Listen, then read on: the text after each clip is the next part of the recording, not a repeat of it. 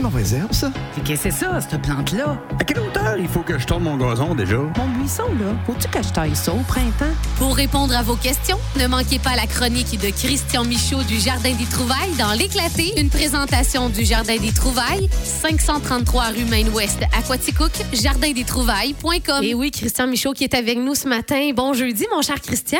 Bon matin. Je sais pas ce que tu as entendu sur les ondes à 9h15, mais tu es arrivé en disant Qu'est-ce qu'il y a, Marie, tu t'en vas en vacances, tu vas te faire remplacer pour nos chroniques. Mais non, pas du tout. je prends pas de vacances, je vais être là.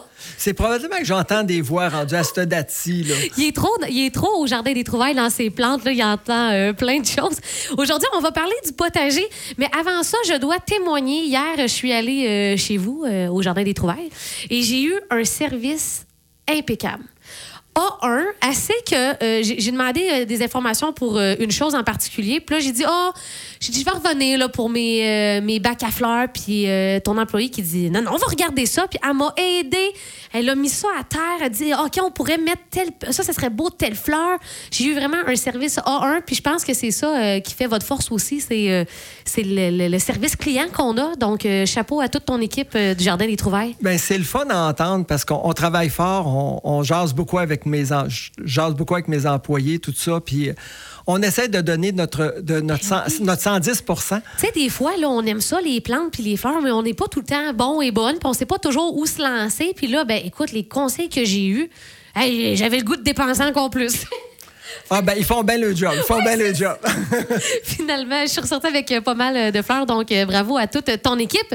Donc là, potager, tu disais, oh là, je dois rectifier un petit peu le tir, là, parce que là, j'ai donné des infos sur les réseaux sociaux dans le progrès qui disait c'est le temps du, jeu, du potager, mais C'est là... le temps de planter que je disais dans ma Ouais. publicité. Ouais. Faut- on- C'est le temps de planter, oui, mais on y plante un petit peu avec notre tête. Si on voit là, la- les gens qui nous écoutent de Saint-Édouard ce matin, euh, ils ont eu à gratter le fenêtre. J'ai quelques clients qui sont descendus de là-bas ce matin puis qui m'ont déjà dit, ils m'ont dit ça. Donc, il faut faire attention. Oui, c'est le temps de planter parce qu'on est rendu à la fin de semaine de la fête de dollars. Mm-hmm. Donc, normalement, c'est la plus grosse fin de semaine de jardinage euh, au Québec. Ah oui! Ça fait que c'est une grosse, grosse fin de semaine. Ça fait qu'il faut, faut penser que, comme c'est là, on n'a pas eu encore 5, 7, jours, on va dire, en- la température en haut de 5-6 degrés la nuit. On a tout le temps des, des ressacs de froid. Ça fait qu'il faut y penser comme il faut avant de mettre nos plantes en terre. OK, c'est surtout la nuit que ça joue beaucoup, là. Parce que, mais c'est vrai que la température est bizarre parce que, tu sais, comme dans les prochaines nuits, le 7, 17, 17, 8, mais après ça, 3 lundi prochain, c'est pas chaud pour notre potager, ça veut dire. là. Ça prend les petites couvertures. Ouais, exactement. Mais là, au moment où on se parle, là, là, avec la température qu'on a, qu'est-ce qu'on peut avoir déjà planté dans notre potager? Bien, tout ce qui est les, les semis de légumes qui aiment le sol froid, les bétacardes, les betteraves, les salades, les oignons, les poireaux, les pois, OK, fait que finalement, on peut en mettre pas mal, là. au centre jardin là, pour vous aider puis pour facilement vous informer. On a fait un beau- une, belle, une belle petite feuille qui l'explique comme faut. Qu'est-ce qui est, qu'est-ce qui est pas geleux, façon de parler, puis qu'est-ce qu'on attend? Un coup que c'est assez chaud. Mais comme là, voyez-vous, on peut commencer même à semer certaines choses parce que dans le temps qui germe une semaine à deux semaines, donc le jardin va être rendu assez chaud puis la température va le permettre. Donc, il y a des Ah! choses qu'on peut mettre en terre pareil à partir de ce week-end. Même si le sol est frais, si ça n'a pas trop poussé dans les airs, ça, ça sera pas grave. C'est ça, ça gèlera pas parce que c'est encore dans la terre. Puis le gel, ben on oui. s'entend qu'il fera pas des moins 10 pour geler un pouce de creux dans terre. Il faut pas, faut pas, faudrait pas. Non, OK. Donc, ton petit, euh, ton aide-mémoire au Jardin des Trouvailles, comme tu dis, oui, on se fie à ça, mais on utilise aussi notre gros bon sens annonce des, des, des nuits plus fraîches. C'est ça. Les- les- comme on dit, nos clients qui sont à Hystérophode, ces choses-là, eux autres le savent. Mm-hmm. C'est pas c'est pas tout de suite qu'ils font leur potager en pleine terre. Ils font pas leur jardinière tout de suite. Euh, Christian, je sais que euh, tu voulais aborder le sujet. Il y en a beaucoup qui vont euh, faire leur jardin directement au sol. Moi, de nouveau, cette année, j'ai une espèce de jardinière sur pattes en bois. Là. Puis ça, j'imagine qu'il y a des différences entre les deux puis qu'il y a des, des trucs qui varient. Là. Exactement. Quand on fait un potager en pleine terre, c'est en pleine terre, de la bonne terre à jardin, du compost, ça fait la job. OK. Quand, dès qu'on parle d'un contenant surélevé, sur pied, le Ouais. vent passe en dessous, ça va plus s'assécher. Oh. À ce moment-là, c'est important de prendre un terreau pour contenant. Un terreau d'empotage, ou comme nous autres, quand les gens ont des gros potagers, on a, on a ce qu'on appelle le VM1, ou communément appelé du Pro-Mix OK. ou de l'Agro-Mix. Ouais. C'est le même principe, sauf que c'est un produit qui est fait par une compagnie de Quaticook Valfé. C'est notre terreau, dans le fond, de production, où ce qu'on fait toute notre production en contenant, nos gros pots sur le bord du chemin, c'est tout est fait avec ça. C'est un terreau spécialisé fait pour la culture en contenant. Donc, les potagers surélevés, si on met de la terre à jardin dans ça, ce qui va arriver avec un certain nombre d'arrosages, à un moment donné, les trous vont se boucher dans le fond, puis au lieu de faire un jardin, ça va faire un aquarium à. Ah. Ce qui permet pas bien ben la culture des légumes. Ouais, non, je comprends. Donc, de ce que j'entends, c'est peut-être cute, les bacs à jardinage, mais c'est peut-être pas l'idéal. C'est l'idéal si on prend le bon terreau. OK. OK. C'est- si, si on pense, ah, j'ai toujours pris de la terre à jardin, ça a toujours fonctionné. Si oui, mais t'étais dans le jardin, le drainage se faisait sur euh, l'ensemble de la grandeur du potager. OK. Tandis qu'en pot, il y a six petits trous dans le fond du pot. C'est Euh, c'est pas sûr que de l'eau va toute s'égoutter si on prend de la terre à jardin. Je comprends. Euh, Mis à part le, le terreau, est-ce qu'il y a d'autres grosses différences entre les deux? Est-ce qu'on peut quand même mettre tous les légumes qu'on met dans l'un dans l'autre? Y a-t-il d'autres petites différences comme ça? faut penser au tout ce qui est légumes qui aiment le sol froid. OK. Des radis. Ouais. Des radis, ça l'aime le sol froid. Quand on a un printemps très chaud, les radis, au lieu de faire un radis, ils font un fil. Oh. puis ils montent en graines, puis ils n'ont pas encore grossi, puis ils sont finis. OK. Ça fait que si on fait des radis dans un contenant sur Sur pied, ouais. ça fonctionnera pas parce que le terreau va beaucoup trop se réchauffer, puis vous n'aurez pas de production. Oh, OK. Donc, des pois en pot, le sol vient trop chaud, le- les pois aussi aiment le sol froid. Donc, il faut juste penser à ça. Les salades, ça aime le sol froid, sauf que ça supporte la chaleur. OK. C'est sûr que pour pas qu'elle monte trop vite en graines, on prend des salades à feuillage un peu plus rougeasse. À ce moment-là, il y a moins de problèmes qu'elle monte en graines, puis vous allez avoir de la salade une bonne partie de l'été.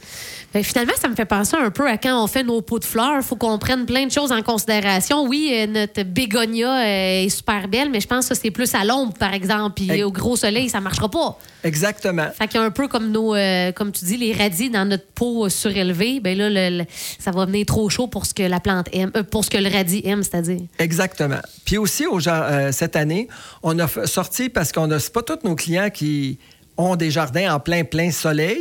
Ouais. Puis on nous demande, on nous demandait, mais quel légume qui va à l'ombre? Puis, tu sais, Ouais. dans notre tête, on se disait, ben, on, ben, on a fait une, sortir une petite liste de légumes qui vont bien quand même performer.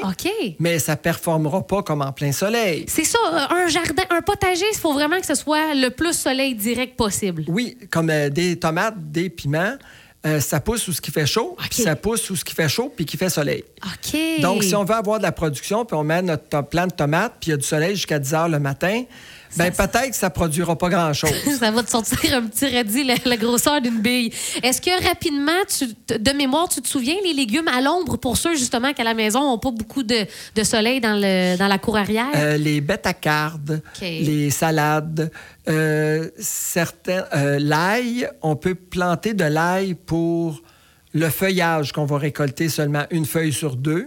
Là, à ce moment-là, on va pouvoir le cultiver. Mais vous n'aurez pas de récolte de bulbes. ah, OK. Mais vous allez pouvoir avoir des feuilles d'ail. Euh, par cœur, j'ai pas toute la. Non, non, mais ça nous donne un On en a quelques-unes. On a les feuilles près- juste au-dessus des semences au centre de jardin. Là, dans Bon, le fond, on, ah, a- on les a fait imprimer. On en a beaucoup d'avance parce qu'on a. On se faisait poser beaucoup, beaucoup la question. Puis cette année, j'ai fait des recherches à un moment donné. Puis avec l'équipe, on a regardé tout ça. Puis on, on a mis en, en- en branle quelques petites... euh, Des on- petites on va feuilles faire mémo, là. Des petites feuilles mémo. Puis on va aussi, on va les, on va les tester, nous autres aussi, pour voir ça, ça, ça a-tu fonctionné autant qu'ils disent euh, sur Internet? Parce Ouais, que des fois, on a peut-être des surprises. Hey, les, les internets, des fois, c'est pas tout le temps. Mais ça, ça, tu vois, je trouve que c'est une autre preuve de- de- d'excellent service que vous offrez au Jardin des Trouvailles. Tu sais, ces aides mémoires-là, c'est parfait, puis on le rapporte à la maison, puis on se fie, euh, on se fie là-dessus. Donc, puis euh, question aussi concernant les potagers. Comment ce- ça va au niveau de l'inventaire là, des gens qui n'ont pas encore acheté leur plant de tomates ou, tu sais, je ne sais pas, des, des semis? Est-ce qu'il y a encore euh, beaucoup de, de choix ou si tu dis aux gens, ils faites quand même assez vite pour venir vous procurer là, vos, vos légumes? Comme c'est là, les inventaires sont grands. On a encore de tout. Euh, ce qu'il faut penser, c'est qu'on ne peut pas avoir tout le temps tout parce qu'on fait trois... Comme les tomates, on les produit trois fois les quantités qu'on fait. Donc, on est rendu, on a fait notre dernier semis cette semaine qu'on va vendre plus ceux-là vers le mois de juin. Donc, on a toujours des tomates qui s'en reviennent semaine après semaine. Euh, cette semaine, on a reçu, euh, je pense, 700-800 plantes de fines herbes encore cette semaine. On en reçoit encore la semaine prochaine. Ça fait que c'est vraiment un roulement constant qu'on a au niveau des, de ces plantes-là. Au niveau des semis, on a des, des graines à jardin. On a fait rentrer un 2000 sachets supplémentaires. Donc, c'est sûr et certain que le display y est rempli. OK. Et si vous, quand que les gens viennent, s'ils ne trouvent pas, faut qu'ils prennent la peine de nous le demander. Des fois, euh, on a tellement de clients qu'on ne fournit même pas à remplir le display, Mm. mais on a beaucoup, beaucoup de stock en over. Euh, en backstore, comme on En dit. backstore. En backstore. Y a-t-il une limite euh, de, de- à partir de quand il est trop tard pour un potager, Christian? Ou si c'est. euh, ça Ben, dépend des légumes aussi? C'est surtout, ça dépend des légumes. Mm-hmm. Parce que dans le fond, les gens, ils ils vont faire des fois le jardin le 15-20 de juin. Oui, c'est ça. Puis à ce moment-là, puis ils vont récolter pareil. Parce qu'on a des automnes qui se prolongent. Donc, si on les a pas tôt, on les a un petit peu plus tard, c'est tout. Mm-hmm. Puis d'avoir des légumes euh, avec toutes les, les hausses de prix qu'on a, de semer quelques petites graines à 2,19 un petit paquet de semences, ben. Ben ouais. on peut ramasser quand même pas mal de livres de légumes avec tout ça. Ouais, je comprends. Là, je- depuis tantôt, je te bombarde de questions. Tu n'as pas regardé ta feuille où tu étais rendu. Dans... Là, je ne veux pas te faire perdre le fil de ta chronique. Euh, quel autre aspect tu voulais nous parler par rapport au potager, Christian? Potager, il ben, faut penser nourrir notre sol. Ça fait que la matière organique qui est dans le sol, ça disparaît avec le temps.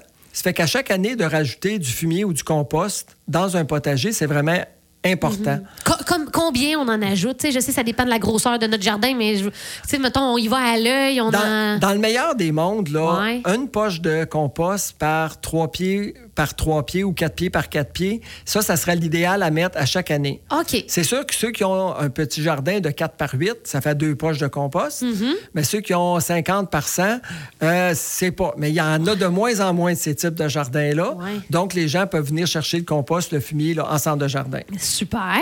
Autre chose? Bien, il faut penser, ceux qui n'ont pas encore préparé le jardin, est-ce qu'on sème directement sans travailler le sol? Est-ce qu'on passe le rotoculteur? Ben là, il faut que- enlever un peu de... J'imagine les mauvaises herbes, puis il faut brasser ça un peu. Exactement. Dans le fond, on, on- on regarde notre terre à jardin, on arrache les mauvaises herbes avant de passer le rotoculteur. Parce que si on passe le rotoculteur, on va les multiplier. Donc, on arrache les mauvaises herbes. Là, on a le choix. Si on passe le rotoculteur, on va avoir une belle terre très meuble. Il y en a qui vont dire, oui, mais ça magane le sol. Peut-être que ça le magane si on rajoute du compost dedans. Vous réamendez avec votre matière organique. Il n'y aura pas de problème. Euh, il y a la grenouillette, qui est le petit outil... euh, Qu'est-ce que c'est ça? c'est comme une fourche. C'est comme une fourche, Ouais. mais de trois fourches de large qu'on fait à, à deux. OK. On saute à deux pieds joints dessus, puis on fait juste brasser le sol. Ça rouvre le sol. C'est des choses qui existent. Nous autres, on n'est pas capable de se trouver un fournisseur qui nous permettrait d'avoir un prix euh, qui a de l'allure. Oh. Ça fait que je paye le même prix que mes clients si je les achète au prix du gros.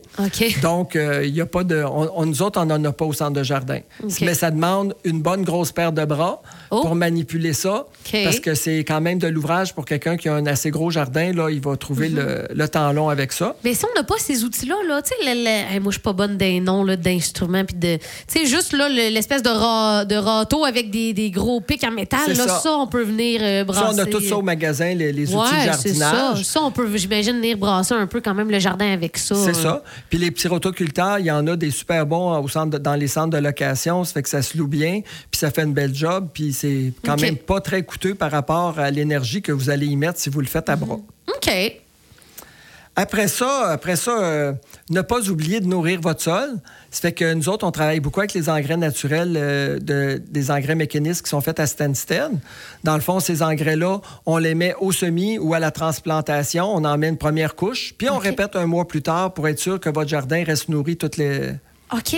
tout l'été. Fait que Et quand on plante, on met notre eau avec notre engrais. C'est ça. Puis un peu plus tard, là, euh, une couple un de mois, semaines, un, un, mois, plus tard, parce que l'engrais dure à peu près un mois. OK. Fait qu'un mois plus tard, on remet une autre couche d'engrais.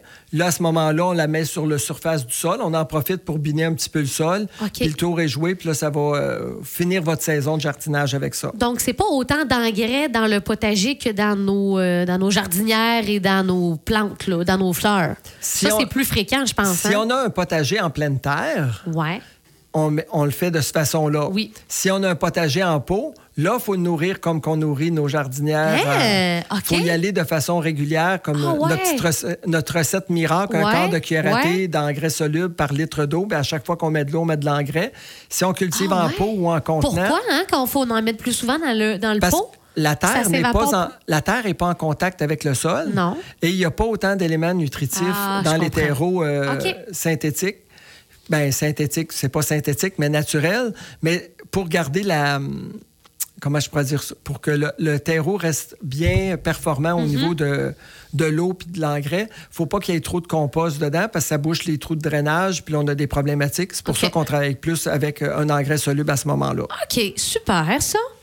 Autre petite chose pour nous euh, concernant le euh, potager? dernière petite chose, pensez à prévoir des tuteurs quand on plante des tomates. Dans les tomates, on a des tomates déterminées qui restent plus petites et on a des tomates indéterminées qui peuvent venir 5-6 pieds d'eau. Ça fait que à 5-6 pieds, il faut y penser. Ça fait que ça prend un bon petit tuteur pour ceux-là. Puis pour ceux qui ont peur un petit peu au froid, euh, les, le- des- les semis aussi, on peut les recouvrir avec... euh, on a deux membranes au centre de jardin. Une membrane blanche comme un tissu. Ça, ça va protéger du froid. OK. Mais pour ceux qui font des cocombes puis des courges puis qui ont des belles chrysomèles, euh, un insecte là, qui fait des petits dommages au niveau des Ouais, cocombes, ceux qui ont déjà eu ça, on a une toile anti-insecte aussi qu'on installe lors de la plantation.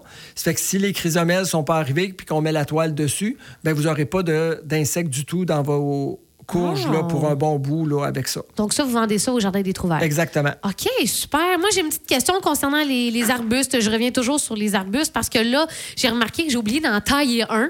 Mais la question que j'avais, c'est si l'arbuste, non seulement les bourgeons sont sortis, s'il commence à avoir un peu de fleurs, est-ce que là, c'est dangereux de venir tailler l'arbuste? Ben, s'il y a des fleurs, taillez Ouais. tout de suite après la floraison. OK, C'est OK. C'est l'histoire du. Qu'est-ce Ah, qui fleurit avant le tu nous 24 de juin, c'est ça? Ouais, ouais, ouais, ouais, ouais. OK, OK, OK. Puis après ça, ben là, on vient le retailler euh, quand, c'est, quand la floraison est terminée. C'est ça. OK, j'avais manqué mon, mon, mon coup euh, pour cet arbuste-là. Et là, euh, je voulais savoir, on a un grand, on a un long week-end de trois jours, mais vous, j'imagine que c'est pas un week-end de congé. Est-ce que vous êtes ouvert samedi, dimanche et lundi Et aussi? toujours, Ouais? toujours. Toujours. Nous autres, notre prochaine journée de congé à toute l'équipe, là, c'est le 24 de juin. OK. OK, pour la fête nationale euh, C'est du ça. Québec. OK. Puis en même temps, j'ai. J'ai croisé Christian Caron tantôt Oui. en, en. Oui, Il m'avait une oui. petite colle. Concernant les pissenlits. Ah oui, il t'a posé une colle, Il hein? m'a posé la colle. Il m'a dit est-ce que je vais me mouiller ou pas? Non, mais c'était concernant les pissenlits. On se demandait si euh, le fameux défi de ne pas tondre au mois de mai, est-ce que c'était plus euh, pour les villes urbaines ou si nous, comme ça, ici en région, il y a tellement de champs, ça vaut-tu la peine finalement? C'était comme un peu ça la question, je pense. La question, pour les, pour les abeilles, il est certain que s'il y a plus de pissenlits, c'est bon. Est-ce que ça va faire une grosse différence? Je ne croirais pas. Ouais. Parce que si je regarde dans en les, les fossés, les champs, les prairies, c'est tout jaune de pissenlits présentement. Ouais, hein? C'est moins un problème qu'au niveau des grandes villes. Mm-hmm. Mais l'autre problématique qu'il aurait fallu peut-être se poser, c'est que quand le foin est long, dans le foin long, ça peut se développer des tiques. Je n'ai pas, je n'ai pas, moi, vérifié à quelle date que les tiques commencent à se multiplier au niveau, là, Mm. dans, dans la nature. Mais moi, moi c'est ma crainte que j'ai, sachant qu'en Montérégie, il y a beaucoup de tiques. euh, Les tiques sont à nos proche, portes. ouais, Euh, de. Mm. garder le foin long. On sait que les tiques aiment se tenir dans du foin long. Absolument. Donc, moi, je suis un peu craintif face à ça. J'espère que ceux qui ont ouvert cette idée-là de le faire ont- se sont posés sur la, Mm. la question sur justement est-ce que les tiques ont commencé déjà leur multiplication au niveau du Mm. Je dans les foins, dans les herbes Ouais. hautes. Puis si on se met à avoir des tiques dans nos pelouses, ben ça c'est pas très agréable. Je comprends, je comprends. J'en ai parlé hier, justement, euh, des tiques. OK, donc euh, là, hi, le 19 mai, là, on est aujourd'hui le 19, là. La pelouse chez nous, ça s'en vient long. en- D'après moi, on va tondre ça en fin de semaine, je pense. Puis l'autre chose, il faut faire attention, quand vous allez tondre la pelouse, un coup, Ouais. vous l'allez laisser toute longue toute la saison. Ouais, on a-tu mal fait, coudon, de laisser pousser ça? C'est- écoute, mettez votre tondeuse au plus haut possible. OK. tondez une première fois. Ouais. Ensuite de ça, peut-être deux jours plus tard, retondez un petit peu à la hauteur normale que vous auriez tondu. Pourquoi? Parce que quand on enlève trop de feuillage à la fois, Oui. on crée un stress à la plante normalement, on tonde notre pelouse, puis on n'aime pas ça quand c'est trop long. Laissez-moi vous dire que ceux qui n'ont pas tondu du tout. Ouais. quand ils vont tondre, ça va en prendre des bacs de, re- de compost pour ramasser tout le feuillage. Puis si on laisse le feuillage sur la pelouse, ben là, c'est avec les gros motons qu'on laisse sur la pelouse. Ouais, ouais, c'est pas Il mieux. faut vraiment y penser. D'accord. Hey, un gros merci, euh, Christian Michaud du Jardin des Trouvailles. Les heures d'ouverture, s'il vous plaît, mon cher, pour ceux qui veulent aller vous voir. Du lundi au vendredi de 8h à 17h30, le samedi de 8h à 17h et le dimanche toujours de 9h à 4h. Wow! Hey, euh, pas mal de- d'heures d'ouverture. Ça, merci, mon cher, pour ces bons conseils. Et on va vous voir toute la belle équipe. Un service impeccable, Christian Michaud. Un gros merci. On se retrouve dans deux semaines.